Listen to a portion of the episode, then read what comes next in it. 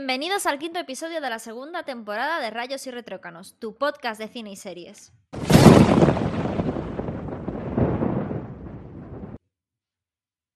Bueno, pues esta semana nos vuelve a tocar un top, un top que tenía muchas ganas porque habíamos hablado un día Ángel y yo de que, de que bueno, era una, era una buena idea una vez que empezamos a comentar sobre, sobre estas películas, ¿no?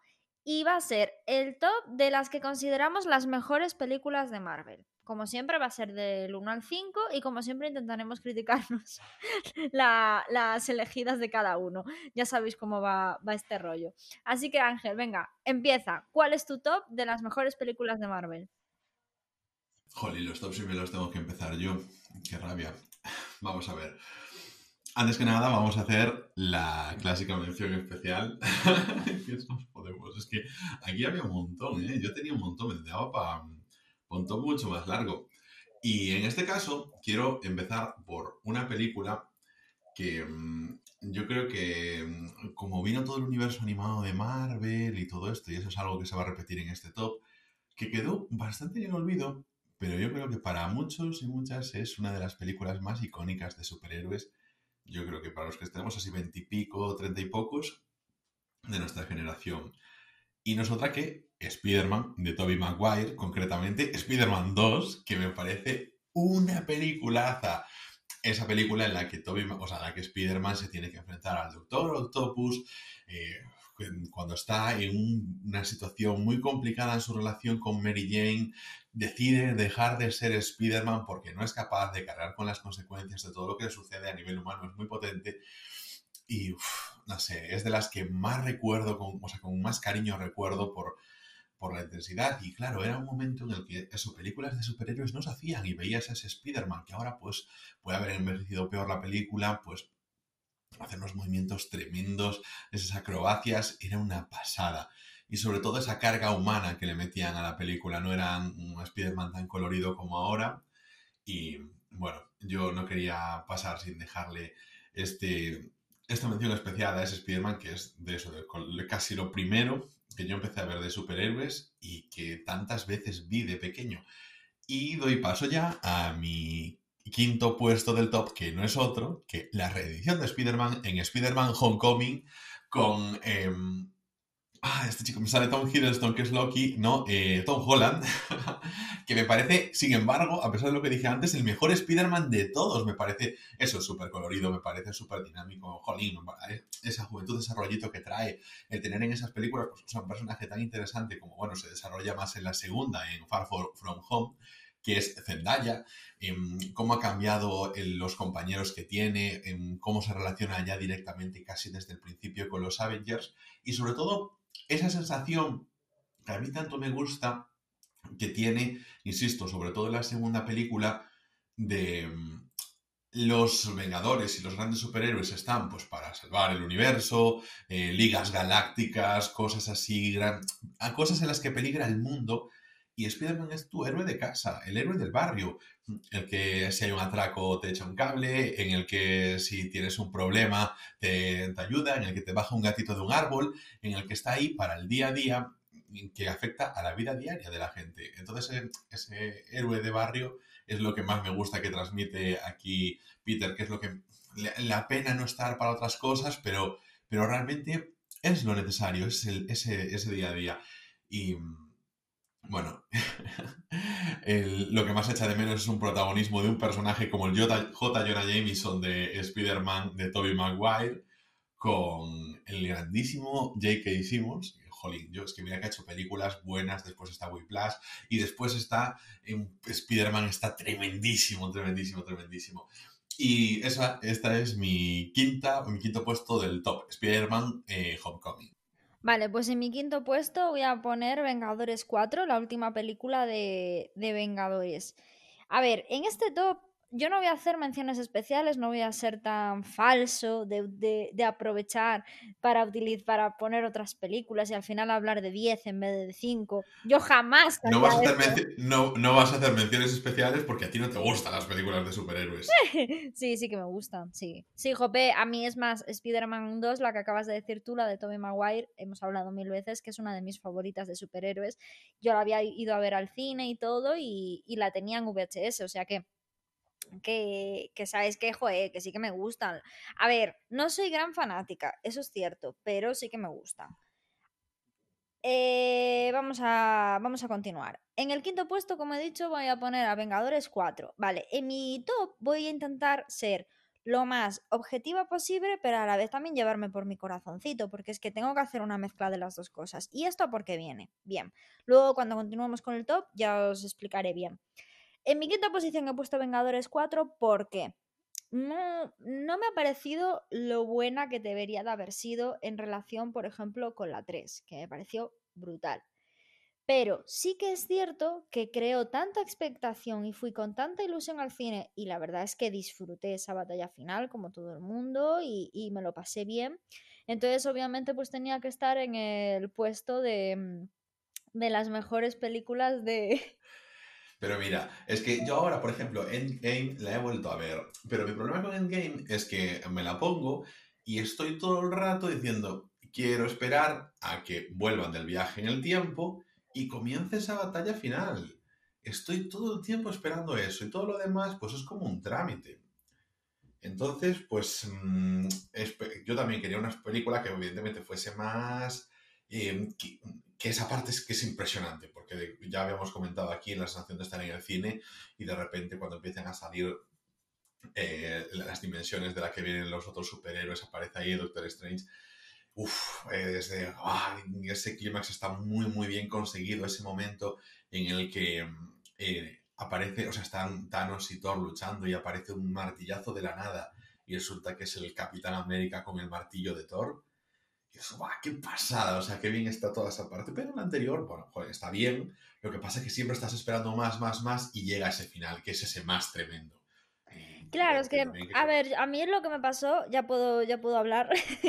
a mí lo que me pasó eh, precisamente es eso, que mm, que es una película que me esperaba más, pero sí que es cierto que ha sido un gran momento y, y joder, una revolución a nivel cinematográfico porque es que la gente se volvió loca, porque a ver, Vengadores 1, 2 y 3 tampoco, la 1 un poco, pero la 2 y la 3 es que tampoco es que hubiera gran, perdón, la, la 1 aún, pero la 2, por ejemplo, que es la de era, la era del Tron o algo así, ¿no?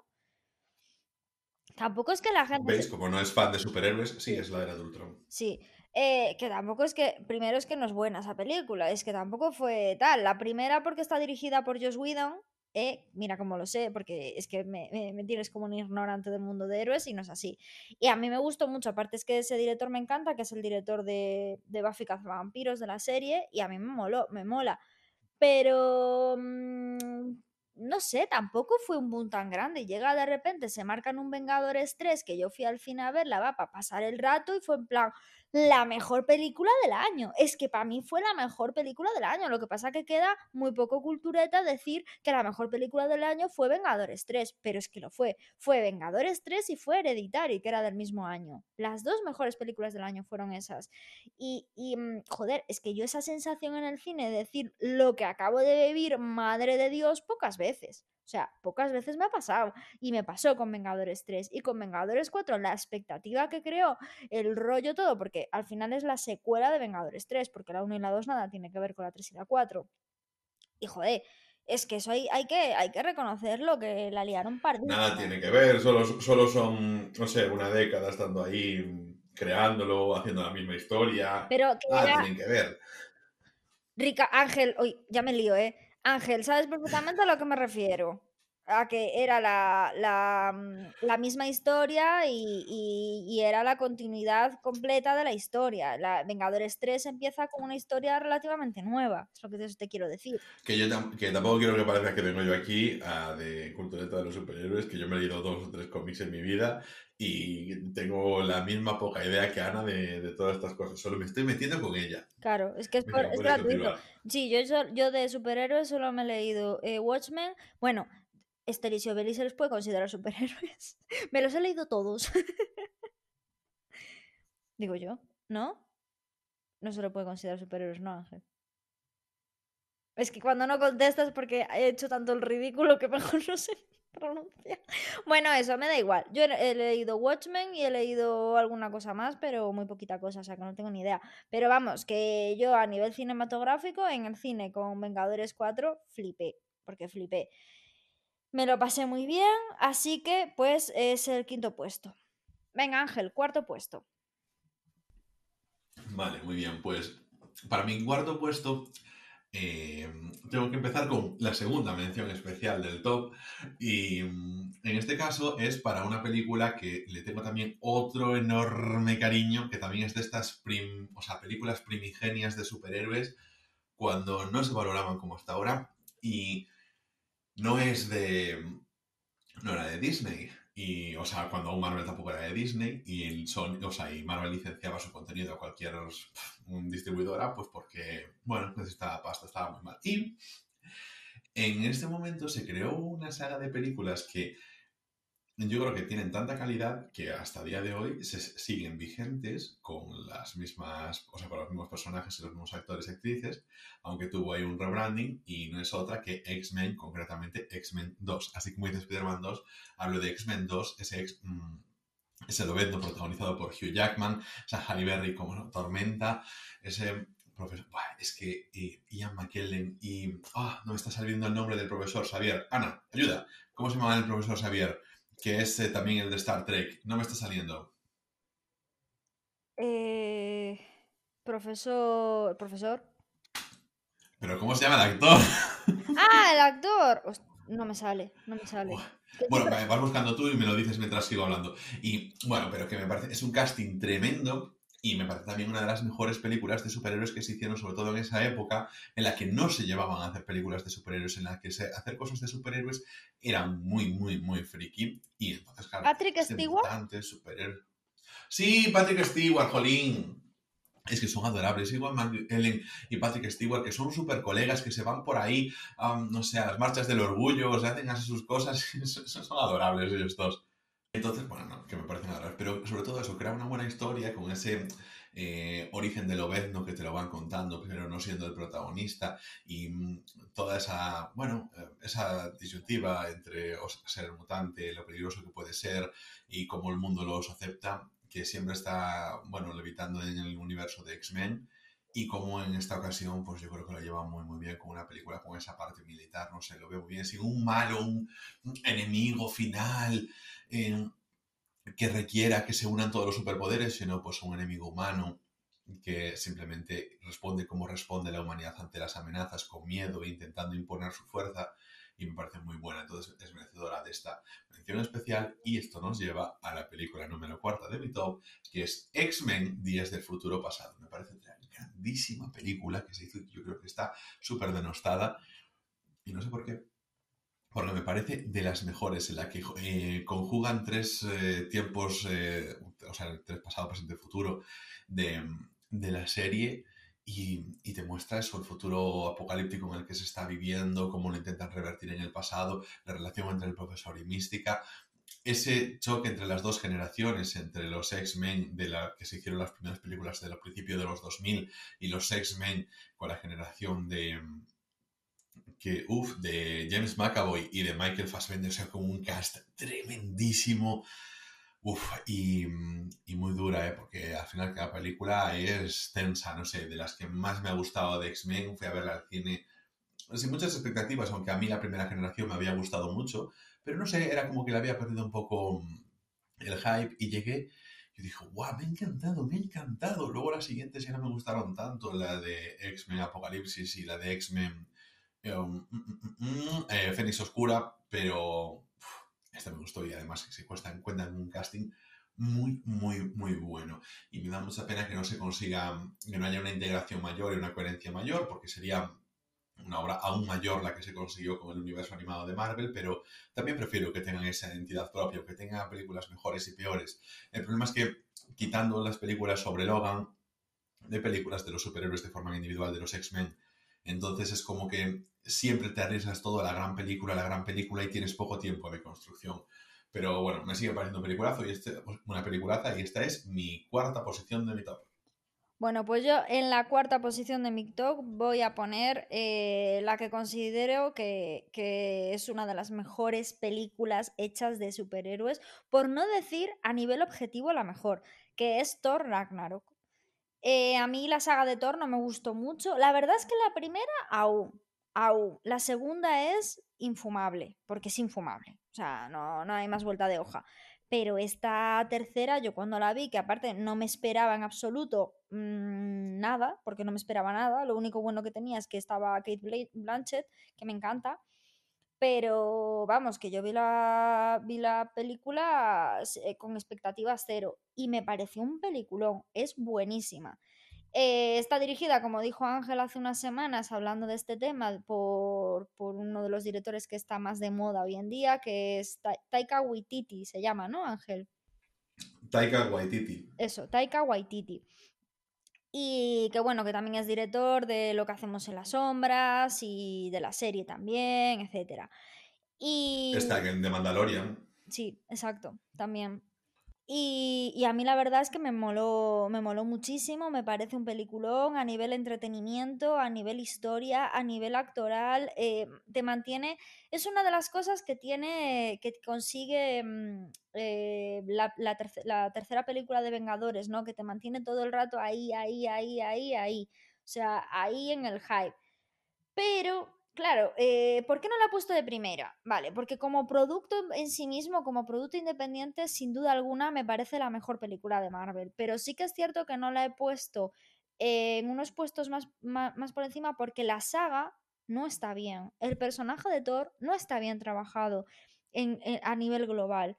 Y, yo creo que es un poco ese maltrato que se ha hecho de, la saga y del personaje, que ahora no está Natalie Portman, que ahora aparece, que ahora sí, que ahora no, que parece un poco lo que hacían antaño con las series, ¿no? En España. Pues que de repente aparecían personajes, de repente desaparecían, de repente estaban... Eh, no sé, me parece que es una serie en ese sentido muy maltratada, o sea, una saga muy maltratada y, yo creo que por eso no la he puesto en los primeros puestos, porque echo de menos un poquito que se hubiera trabajado bien, como se ha trabajado, por ejemplo, con la saga de Batman. Eh, no solo con la de Christopher Nolan, sino también con las pelis que ha hecho Tim Burton. Me parece que se, que se ha querido y se ha, tratado mucho mejor al personaje de Batman que al de Thor o que al de Spider-Man incluso. Así que mm, por eso no está de primero, pero sí que es cierto que como producto en sí mismo me parece, me parece la mejor. O sea, como película, o sea, independiente, sin tener en cuenta la saga, los personajes, el desarrollo de los personajes en toda la saga, etcétera, eh, me parece la mejor. Bueno, pues es que mm, yo también tengo a Thor Ragnarok. Lo que pasa que no lo tengo en, en esta tercera posición, así que ya os vais haciendo un poquito la idea de lo que queda. Y en este caso voy a hacer la tercera mención especial del podcast. Madre, es que al final has, hablado de 10 pelis. Perdona, perdona, perdona, pero de momento he hablado de cuatro, ¿vale? Ahora voy con la quinta. En este caso eh, voy a hablar de, de la película Logan, ¿vale? Es la tercera película que ahonda en el personaje de, de Lobezno, en el que, bueno, pues te lo pone como protagonista y cuentas... Que a mí no me gustó nada, que quede patente muy polarizante. Eh, a la gente o le gusta mucho o no le gusta nada. Me parece un peliculón. Me parece un peliculón y creo que le queda muy bien, eh, aunque mucha gente pues, puede decir que puede ser pretencioso o lo que sea. Esa edición que le han hecho en la que tiene la película en blanco y negro, parece una película que sale completamente del tiesto de los superhéroes y me gusta muchísimo. Me gusta que mm, haya pasado, o sea, haya pasado por el forro todo que haya dicho, pues aquí vamos a hacer lo que yo creo que en un momento, pues también era un tono que no admitieron para Venom, pero era el tono que iba a tener, que era lo que siempre se decía. Es una película mucho más sangrienta, mucho más violenta y mucho más realista y humana. Me encantó, me gusta cuando coges un superhéroe y lo sacas de su. De la, pues eso, vamos a salvar el mundo, vamos a tener un enemigo que es un villano, que tiene poderes, que es un extraterrestre, que no sé qué, que no sé qué más. Y eso me encanta. Vamos a ponerte en una situación tensa, una situación en la que hay mercenarios, una situación en la que es difícil. Quiero decir, es, mm, pero es más vinculada a la humanidad de uno, porque al mismo tiempo estos superhéroes, estos mutantes son humanos que han tenido poderes, pero son humanos. Y además están viviendo una situación donde ves las tensiones políticas, las tensiones policiales, las tensiones de seguridad nacional, y en este caso, no sé, me encantó. Mi Logan me gustó muchísimo. En este tipo de películas, si no la voy a mencionar como mención especial, está la de Capitán América, Soldado de Invierno, que es un thriller político muy bueno en el que tienes eh, superhéroes. Ya está, pero es un thriller político. Y la que se va a estrenar, mm, es que no sé muy bien en qué fecha, pero yo creo que lo van a intentar este año en Disney Plus, que será la de WandaVision, que esa le tengo muchas ganas porque va a ser así, o sea, tiene pinta así más de comedia familiar, pero con, con superhéroes y, y, me gusta coger a los superhéroes y meterlos en otros, en otras, ¿cómo se llaman? Otros registros. No sé, me apetece verlos, o sea, es una cosa que me resulta más agradable. Entonces, pues eh, por eso esta es mi mención especial, pero la película de la que quiero hablar es una de mis películas preferidas y que a lo mejor lo hubiese puesto en un top, eh, o sea, más arriba, pero es también otra barra basada de hace un montón de años, estamos hablando del año 2002, dirigida por Guillermo del Toro, protagonizada por Wesley Snipes, estamos hablando de Blade 2, una película que es una locura de película, me encanta desde el principio, no tiene una de las, joder, ya voy avanzando un top futuro, que va a ser el de comienzos de películas súper potentes como el de Blade 1, que comienza con esa discoteca que es una animalada, pero, uff, eh, esta es muy, muy, muy potente, no sé, yo entiendo que la gente no piensa en Blade como Marvel, es Marvel, como The Punisher y cosas así, y, y yo, no sé, la película número, la 2 de Blade es, no sé, un alucine a nivel de acción, a nivel de guion, es una cosa súper mm, gamberra y yo eso lo celebro muchísimo. Me encantan esas películas, así que son más gamberras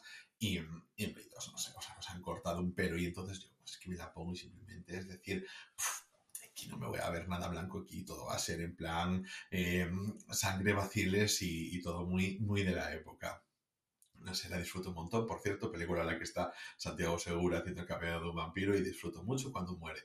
Así que nada, aquí dejo la tercera posición de mi top con Blade 2.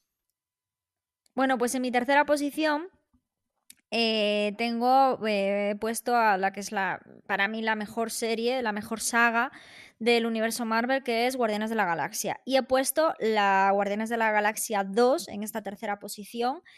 A ver, es que yo sinceramente me enganché al mundo de los superhéroes de las películas eh, gracias a, Guardianes de la Galaxia, porque en Iron Man nunca entré, las he visto, sí es cierto, pero vamos, no ni fu ni fa. Eh, Capitán América me horroriza el personaje de Capitán América, o sea, es que me horroriza, me, me resulta... Mmm, lo que representa me resulta horrible.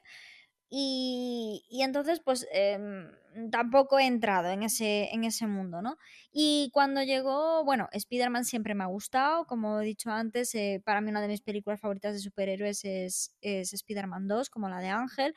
Eh, la saga de X-Men siempre me ha encantado, Batman siempre me ha encantado, pero el rollo de esto de, de mm, superhéroes que salió, la saga de Thor, la saga de Man, la saga de Capitán, yo nunca, yo nunca entré en ella. Y fue gracias a, a, que cogí un día y dije, va, venga, al cine, eh, Guardianes de la Galaxia, hablan genial, no sé qué, es que me enamoró. O sea, me encantó. Salí del cine tan encantada, o sea... Fuimos a, fuimos a verla juntos, ¿no? Sí, sí, sí, y aparte fue una sensación parecida a cuando, a cuando vi Thor Ragnarok, que fui con las expectativas muy bajas y dije, ¡buah! ¡Qué película más redonda! ¡Qué película más redonda! Y, lo más bueno de todo es que cuando hicieron la 2 yo estaba cagada porque dije yo, bueno, es que, que hagan las sagas redondas, como por ejemplo lo ha conseguido hacer, porque para mí la única saga que es redonda realmente es la de Batman de Christopher Nolan. Es la que realmente está muy bien hecha en su conjunto, ¿no? Dije yo, puff, es que la van a, la van a cagar. Y la 2, y me encantó también, la disfruté, pero muchísimo. Es que estoy, bueno, cuando dijeron que iban a quitar a James Gunn de de la dirección de la película dije yo adiós, adiós, adiós, adiós, adiós, porque, a ver, que era un tema justificado por lo que explicaron y todo aquello, ¿no? Creo que había sido por un tema de, de, mm, de acoso sexual o algo así, ¿no? Y, y lógicamente eso ya se sale de, de, de, lo profesional, ¿no? Entonces, pues bueno, si lo hubieran quitado lo hubiera entendido, pero claro, a nivel artístico sé que sé perfectamente que, que habría afectado.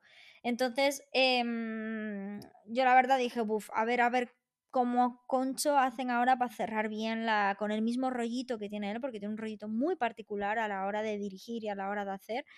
Bueno, al final se solucionó todo el problema y ya han confirmado, porque claro, con todo este rollo que se montó, el, el rodaje, la, la, la, o sea, la saga y todo se fue retrasando y ahora parece ser que se ha confirmado que él ha vuelto de director y que ya está todo en camino para, para la producción de la, de la película, ¿no?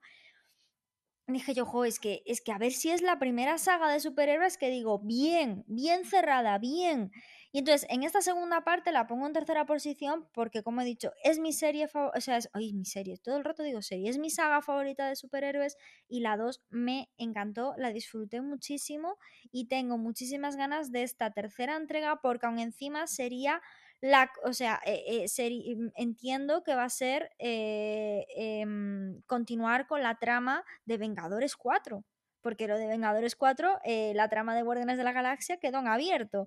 Entonces yo entiendo que va a ser la, la, mm, las, o sea, van a continuar con la misma trama. Por tanto, tengo muchísima curiosidad porque ya se está notando que mis sagas favoritas son las de Vengadores y la de Guardianes. Así que estoy que no quepo en mí esperando la tercera entrega y para mí, ya os digo, es la mejor saga, la más redonda, la de más calidad, la de mayor, la que más me he reído, la que mejor me lo he pasado, el, el personaje de Groot me parece tremendo, o sea, es que me encanta, me encanta, me encanta, me encanta. Así que no puedo decir más y, y eso, mi tercera posición, Guardianes de la Galaxia 2, que es un peliculón no está lo suficientemente valorado el contratar a Vin Diesel para doblar a alguien que dice solo yo soy Groot. Eso me encanta. Mira, mm, yo voy a hacer mi cuarta mención especial. Ya sé que el, odio está por las nubes ahora mismo. Y es para la película Civil War, ¿vale? Capitán América Civil War me parece mm, una de las mejores películas de, las de Capitán América. Pero de Capitán América me parece la mejor, con diferencia. Yo creo que fue un ritmo muy, muy, muy ascendente porque el primer Vengador es una película horrible. Capitán, Capitán América es una basura. No, bueno, a ver, no, no. Y además te voy a decir una cosa. Yo soy una persona que cuando era mucho más joven siempre fui mucho más Team Iron Man. Y cuando empezaron a salir las películas, ah, sí, el 7, tal, no sé qué, no sé qué más, pero siempre tenía una espina clavada con él, no me acababa de tal, yo tenía sentimientos encontrados y siempre fui muy anti-Capitán América. Y a medida que fueron pasando los Avengers, fui mucho más de Capitán América. Y entonces con el revisionado de las películas, la de Soldado de Invierno, me pareció eso muy notable, pero es un género que, que a mí no me entra mucho, que es el final de thriller político, pero que reconozco que tiene mucha más calidad de la que yo pensé cuando lo vi la primera vez.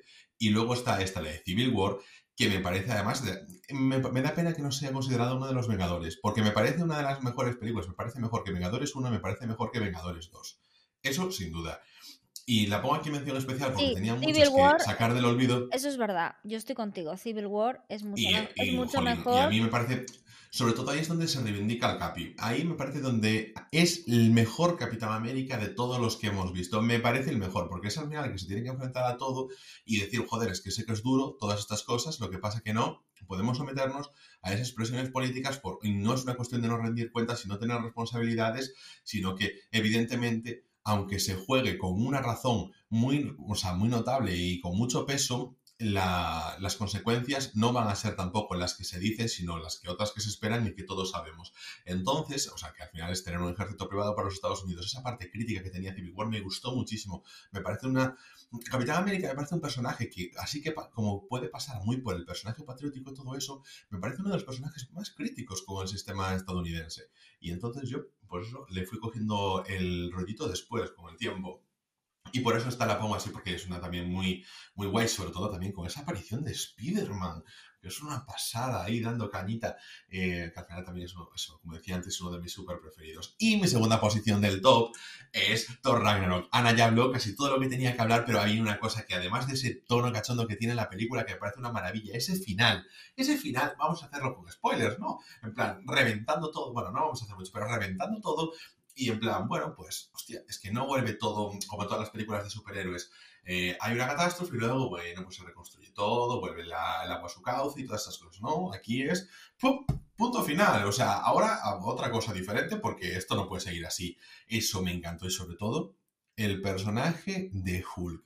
Esto es, em, está sacado de unos cómics de los pocos que he leído, que es, además de los de Civil War, que sí que había leído, eh, pero no toda la serie, ¿no? Pero en esto de. Se llama Planet Hulk, ¿vale? Y World War Hulk también tenía una parte, y, es en el que Hulk aparece en otro planeta y se convierte en gladiador. Y eso, pues, esos cómics hablan sobre la relación de Hulk con otros gladiadores y cómo eh, no echa de menos la Tierra porque dice que encuentra un sitio así mucho más violento donde puede ser el mismo, donde no tiene que ser eh, Bruce Banner.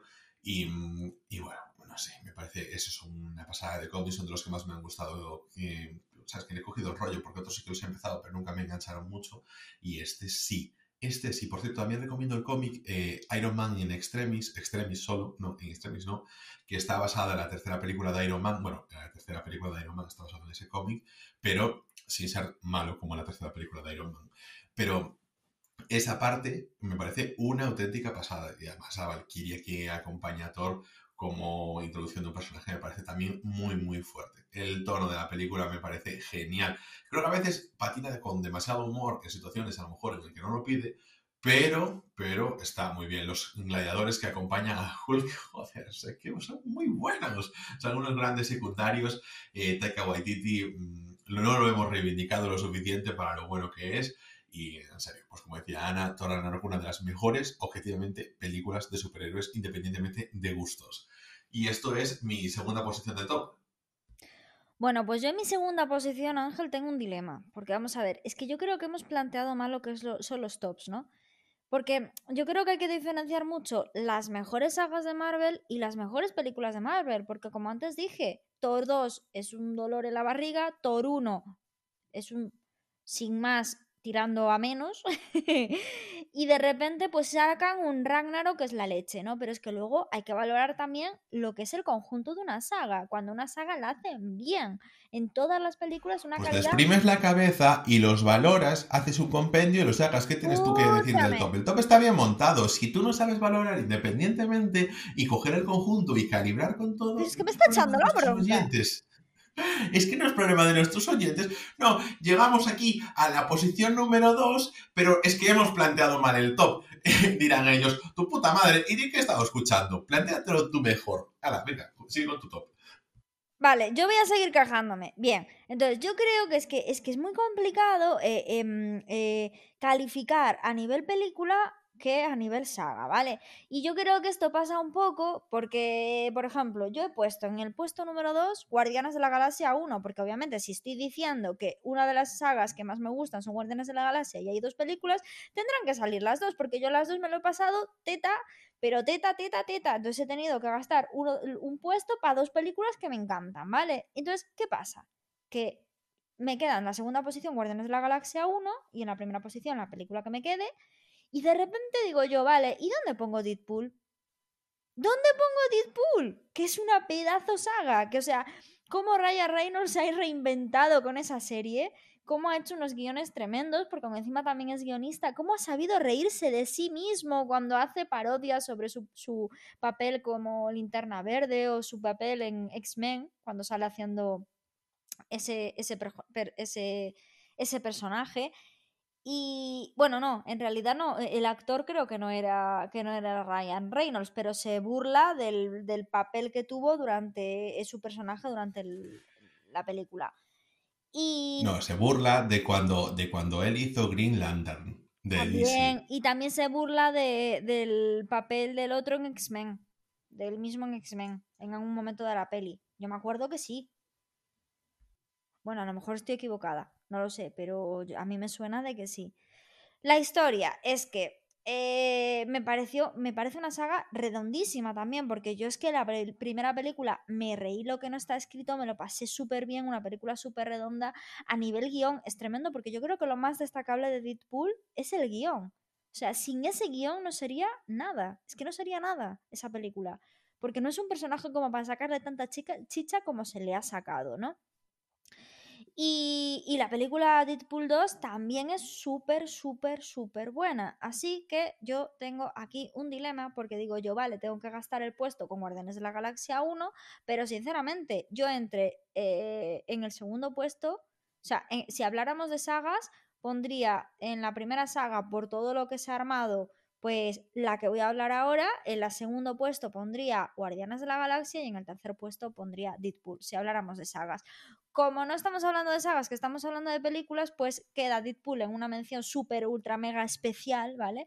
Y en, el puesto número 2, por todo lo que he dicho sobre Guardianes de la Galaxia, eh, quedaría para mí la película de Guardianes de la Galaxia, que me parece un peliculón, que me sorprendió muchísimo, que como he dicho, eh, creo que James Gunn está haciendo un un, trabajo increíble con la saga, cuidando muchísimos a cada uno de sus personajes, tratándolos genial a cada uno de sus personajes.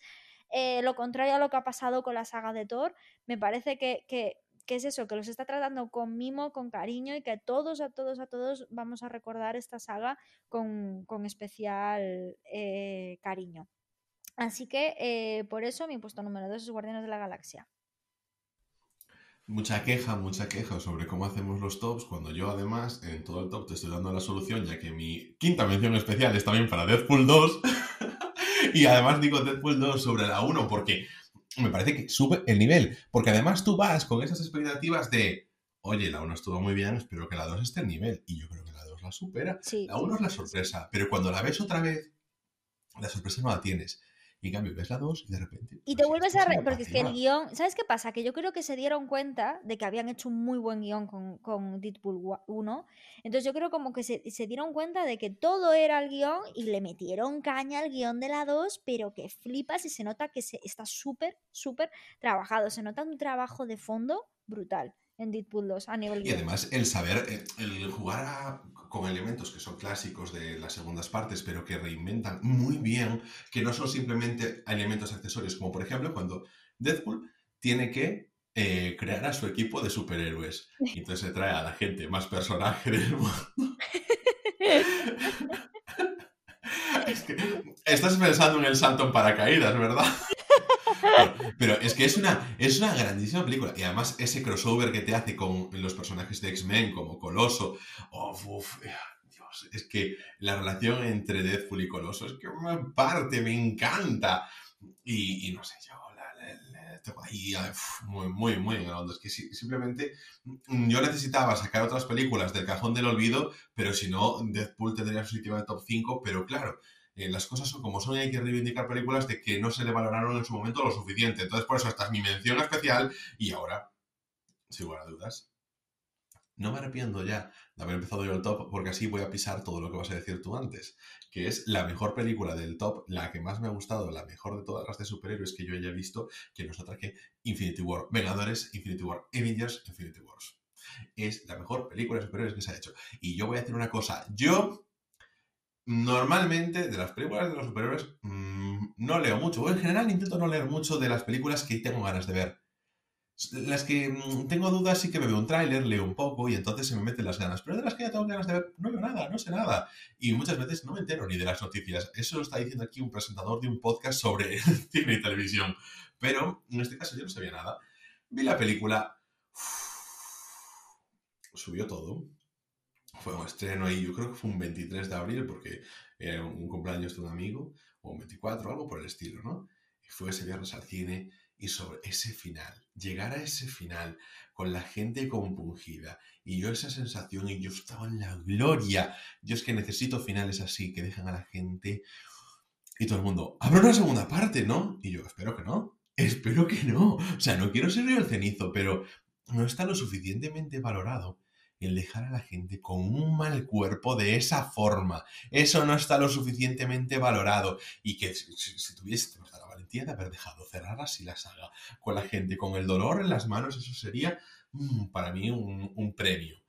Porque es muy arriesgado, yo lo entiendo. Tú, la gente tiene que estar acostumbrada a un final feliz, a cerrar las cosas y todo eso. El final de Infinity War no te lo olvidas nunca te queda grabado para siempre cómo sales del cine con esa desolación, ese sentimiento, eso, y sobre todo, pero me gustaría diciendo que pusiese, no va a continuar al final, punto, no va a haber más, están muertos. Eso me encantaría. Y de verdad no es por ser tenido, pero es que eso es un acontecimiento cinematográfico potentísimo. Si no fuese el fin de la saga Endgame, Infinity War, es que hubiese sido un tierra, tremendo. Entonces, fijaos en que no estoy hablando más que del final, porque así como decía que en Endgame el problema muchas veces es que estás todo el tiempo esperando a, esa a ese final, a esa batalla final. Es que los finales nunca son buenos, Ángel. Tú fíjate. Eh, a ver, este final es súper bueno. No, a ver, ¿cómo que no son buenos? El game es súper bueno y, y, el de Infinity War es aún mejor. Pero en esta película tiene algo. ¿Dejas hablar? Déjame hablar, que es lo que quería expresar. Que los finales, como que ¿Sabes qué pasa? Que a mí me da la impresión como que, eh, por muy bueno que sea, como que siempre quieres más, más, más, más, más. Entonces, haber cerrado en Infinity War habría sido como la desolación para la gente, pero la esperanza de que algún día hubiera un final. Y cuando hay un final es en plan, mierda, ya no hay más. Entonces nunca es bueno, aunque sea bueno, nunca es bueno, ¿sabes? Porque el Señor de los Anillos me encantaría que todavía Sauron siguiera, vivo y pudiéramos seguir disfrutando de la comunidad del anillo yendo a, destruir el anillo, ¿no? Entonces es como que, vale, sí, ha terminado súper bien, todo súper guay, pero es que ya está, ya se me acabó, es como cuando te terminas un libro. Te joroba, ya sabes el final, pero te joroba. Entonces, eh, yo creo que en ese sentido es por eso que siempre la, gente se queja, ¿no? Lo que pasó también en Juego de Tronos, que me parece que, estuvo demasiado criticado el, final, cuando en realidad ya llevaba muchas cosas que, joder, que a mí no me estaban gustando ya desde, desde, desde atrás, ¿no? Yo no creo que fuera un problema del final en sí mismo, sino de que fuera cual fuera el final, la gente va a quedar jorobada. Y simplemente es por esa sensación de desolación de que ya no te queda más. Es lo que querías decir. Pues, como te iba diciendo, hay otra parte de la película que, no estaba hablando de ella porque creo que lo del final es lo mejor, pero que va, de, o sea, es, mm, yo la equiparo al Imperio contraataca o al episodio 8 de Star Wars. Y me refiero, es toda una huida hacia adelante. Es de repente, están todos viviendo normal. El comienzo de la película es estar paseando, está Tony con Pepper por ahí, de repente, ¡fla! Llega a la Tierra, todos los extraterrestres, empieza todo el Cristo, el guantelete, las gemas, y tienes que ir todo corriendo. Es una persecución total, como en el Imperio contraataca, como en el episodio 8, todo es una persecución. Huele a episodio de transición en estructura, claro.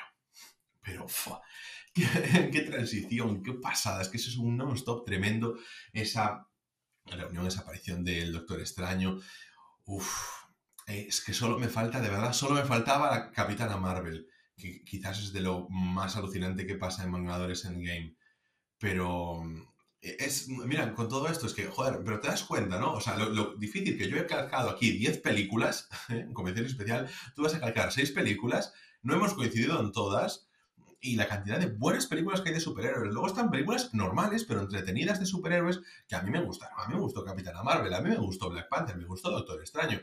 Joder, pues tiene sus más y sus menos, pero son películas entretenidas. No es como eso, como antes, cuando cogías Iron Man 2, Iron Man 3, porque la 1 es entretenida, porque tiene toda esa creación del personaje. Eh, a mí, en la mitad de la película me cae, pero toda la primera mitad de la película es bastante entretenida. Capitán América 1, Em, uno y dos, en fin, eh, sabes, que caían mucho, que eran mucho, mucho más mediocres. Eso, Black Panther es más destacable que esas películas que he mencionado. Capitana Marvel también. Black Panther es, es, lo que te iba a decir, que que también me parece una película muy redonda. En sus expectativas, ¿sabes? O sea, nunca espera ser una obra maestra del cine, es una película de entretenimiento, pero muy bien. Y no tienes que estar siempre, siempre recurriendo a los cuatro personajes más conocidos del mundo. Amplía un poco universo, que eso también es interesante. Yo, joder, agradecí muchísimo cuando Netflix empezó a hacer estas series de superhéroes. Bueno, Luke Cage e Iron Fist nunca entré. Pero a mí Jessica Jones me gustó mucho, pese a que se criticó mucho esa segunda temporada. Pero me pareció un personaje que, joder, que me, me gustó, insisto, me gusta cuando tú tienes un personaje que tiene superpoderes y lo llevas al mundo cotidiano, porque la gente también tiene que vivir. Y Daredevil también me pareció de las mejores, y esa temporada en la que apareció The Punisher también me pareció muy buena. Y sobre todo también porque cambias el tono, porque ese tono Disney se nota mucho. Lo mencionamos antes cuando estaba Deadpool tono Disney se nota, es inevitable, es inevitable y todo tiene que ser grandilocuente, tienen que ser frases ocurrentes, pero simpáticas y sin que nadie se salga del tiesto.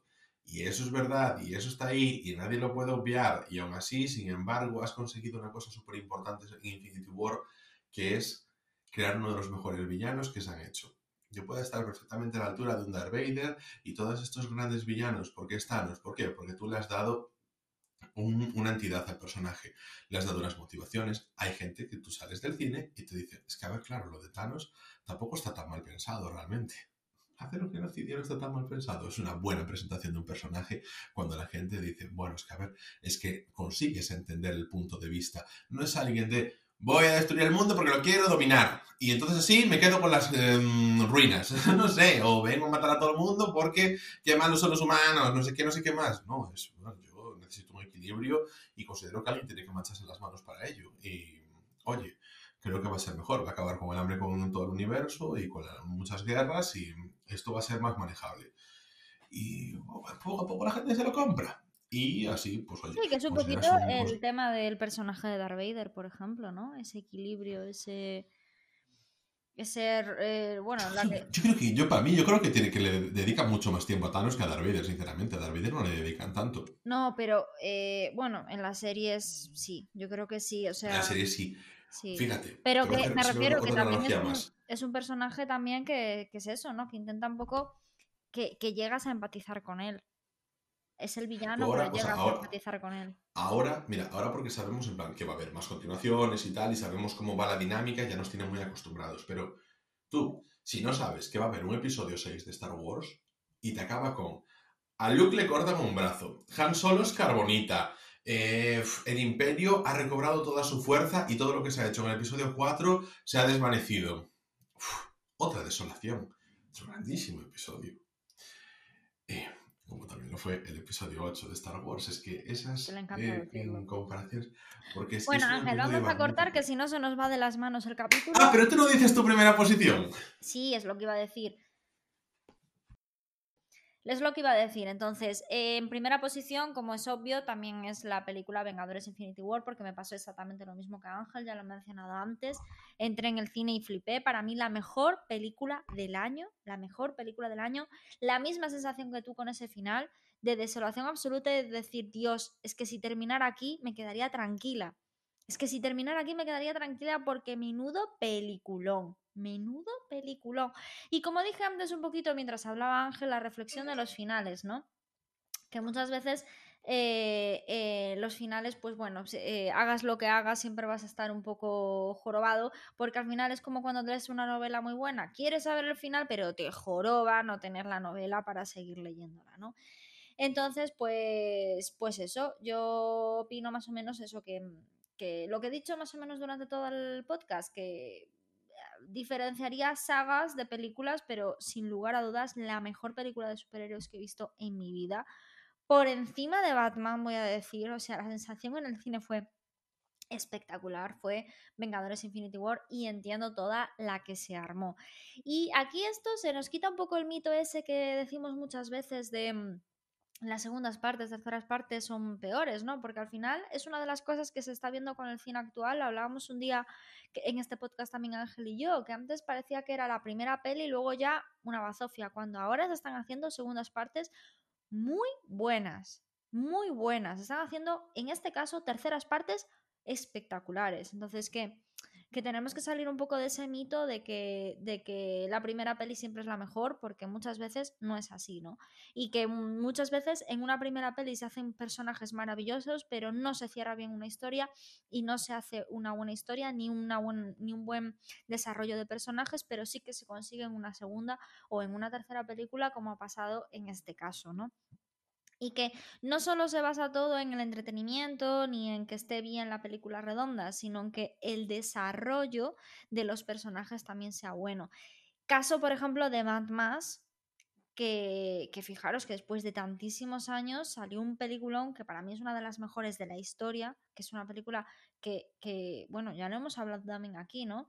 Que ha sido tremenda, que es, la, es el, el Mad Max Furia en la carretera de con Charlize Theron y Thor Hardy, que ha sido brutal, brutal y brutal, o sea, ha sido brutal. Eh, así que bueno, eh, yo no tengo nada más que decir. Este ha sido nuestro top de películas de Marvel, aunque Ángel ha hablado de muchísimas más que de cinco películas, pero bueno, yo creo que nos ha quedado un refrito bastante interesante.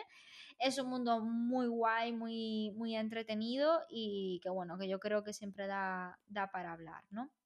Bueno, y esto ha sido todo por hoy, entonces nos vemos en siete días. Y eh, hasta entonces recordar que estamos disponibles en Spotify, en Evox, en Apple Podcast y en casi cualquier aplicación de podcast. Podéis contactar con nosotros en arroba Retruécanos, la cuenta oficial del podcast en Twitter. Yo soy Ana Ángel. Y yo Ángel Rey. Y nos vemos en siete días aquí mismo en Rayos y Retruécanos, el podcast.